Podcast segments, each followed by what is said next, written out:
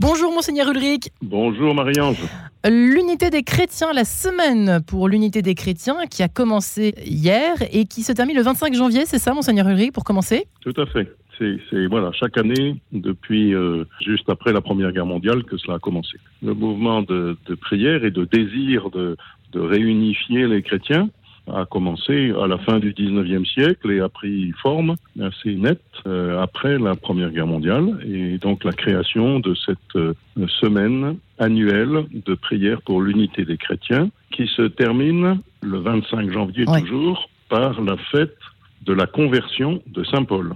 Voilà, donc c'est une autre fête de Saint Paul. On ne fête pas Saint Paul simplement à, la Saint-Pierre-Saint-Paul le 29 juin, mais on le fête, voilà, et pourquoi ça? Ben Parce que celui qui a inventé cette prière, qui s'appelait l'abbé Couturier, qui était un prêtre lyonnais, voulait attacher ce désir d'unité à, l'annonce de l'évangile d'une seule voix, d'une certaine façon. Hmm. pas d'une seule voix, mais, mais de, de, voix, de voix ecclésiales réunies. Voilà. Oui, parce que le pape François introduit son, son petit discours, si je puis dire, d'intention de prière. Par ceci, nous ne devons pas craindre la diversité des charismes au sein de l'Église. Au contraire, dit-il, nous devrions nous réjouir de vivre cette diversité. Il y a une crainte qui se manifeste euh, entre chrétiens, pensez-vous, monseigneur Ulrich euh ça commence dès l'Évangile. Il y a un fameux chapitre 17 de l'Évangile de Saint Jean où euh, le Seigneur Jésus prie pour que ses disciples restent unis. Voilà. Et pour, qu'ils restent un, qu'ils fassent une vraie communauté unie de témoins de l'Évangile. Ça veut dire que Jésus avait le sentiment très fort, dès le début, de l'annonce de l'Évangile, que tous les gens qui l'appelaient, qui étaient des gens extrêmement divers, n'auraient, euh, auraient une espèce de tendance assez naturelle à euh, vouloir être chacun le meilleur, le premier, le seul.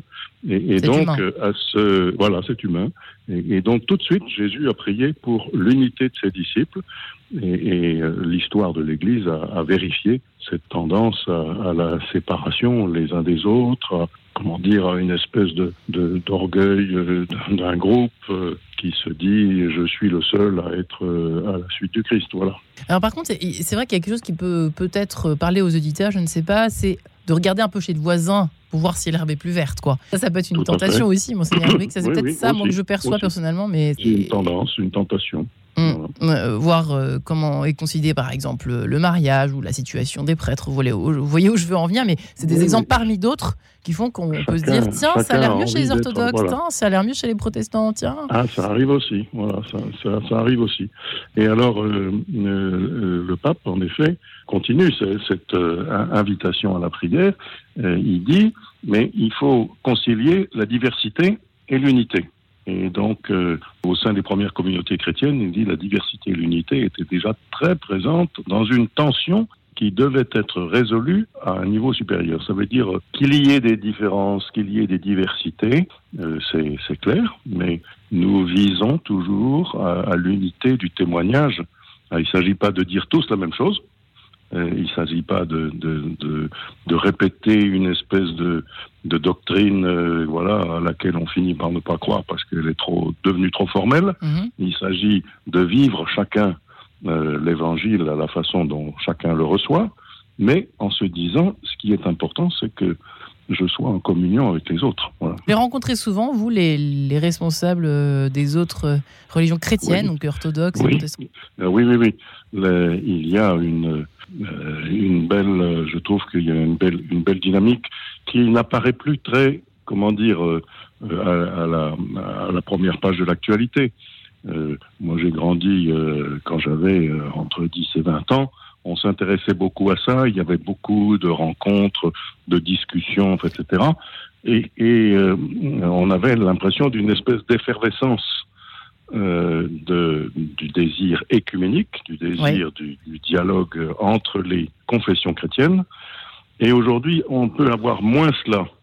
Mais euh, ce que l'on a de façon claire, c'est des rencontres de plus en plus fréquentes et entre les, les responsables chrétiens que je, je vois euh, régulièrement. Et par exemple, à l'occasion de la célébration régionale écuménique qui a eu lieu ce, vendredi 19 euh, janvier euh, chez les orthodoxes de la rue Georges Bizet, là, euh, eh bien, nous, nous, nous, connaissons bien. Hmm. Nous nous voyons régulièrement. Nous, nous nous rencontrons et ça nous paraît tout simplement normal. Ça n'est plus un geste extraordinaire d'aller rencontrer des frères chrétiens. Je, vois très régulièrement le président de la, Fédération protestante de France. Je vois euh, très régulièrement euh, monseigneur Démétrios, qui est l'archevêque euh, grec orthodoxe, euh, et, et d'autres. nous nous rencontrons régulièrement. Hmm. Euh, il y a des influences euh, sur la liturgie notamment. Euh, est-ce que par exemple, je ne sais pas, est-ce que les, protestants s'inspirent de nous les de temps en temps ou, l'inverse ou les orthodoxes? Très très très régulièrement, on entend, j'allais dire, des commentaires évangéliques y compris dans, notre Église catholique, euh, fait par des, pasteurs protestants ou des orthodoxes. C'est-à-dire que c'est alors on sait qu'ils sont protestants, on sait qu'ils sont orthodoxes et on le dit, mais d'une certaine façon, ça ne paraît plus très extraordinaire mm. d'entendre la parole d'un chrétien d'une autre église euh, dans sa propre église. Voilà. Euh, mais euh, et on, on, se laisse mutuellement la parole, on est dans des, dans des temps de prière partagés. Euh, on, on, ne partage pas complètement l'Eucharistie, c'est vrai, puisqu'on demeure séparés et que l'Eucharistie est un. Voilà.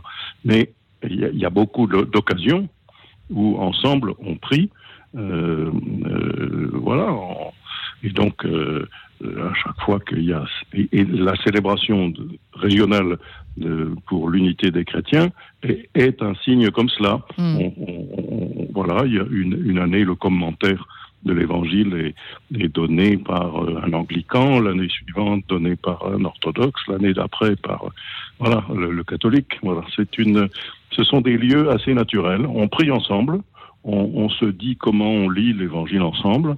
Et, et c'est, ça nous enrichit mutuellement. Juste pour terminer, qu'est-ce qui vous touche, vous, chez l'une des religions chrétiennes euh, qui n'est pas la nôtre, qui n'est pas la religion catholique? Est-ce qu'il y a quelque chose qui, je sais pas, un élément de leur liturgie, leur façon de pratiquer? Ouais, je, je, crois que nous avons été, enfin moi j'ai été touché par la façon dont euh, l'évangile est, revenu au cœur de l'Église catholique euh, par le contact avec euh, les, protestants, c'est clair.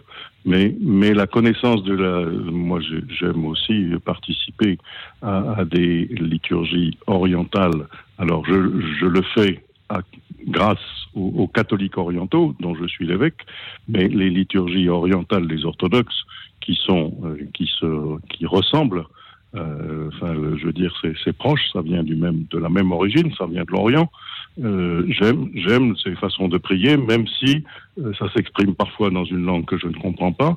Euh, mais euh, je veux dire, euh, ils ont toujours, nos amis ont toujours la, la gentillesse de, de, le mettre avec une traduction française pour qu'on s'y repère. Donc c'est voilà, j'aime me laisser porter par une prière qui n'est pas celle que je fais moi, et celle dont je n'ai pas l'habitude. Enfin voilà.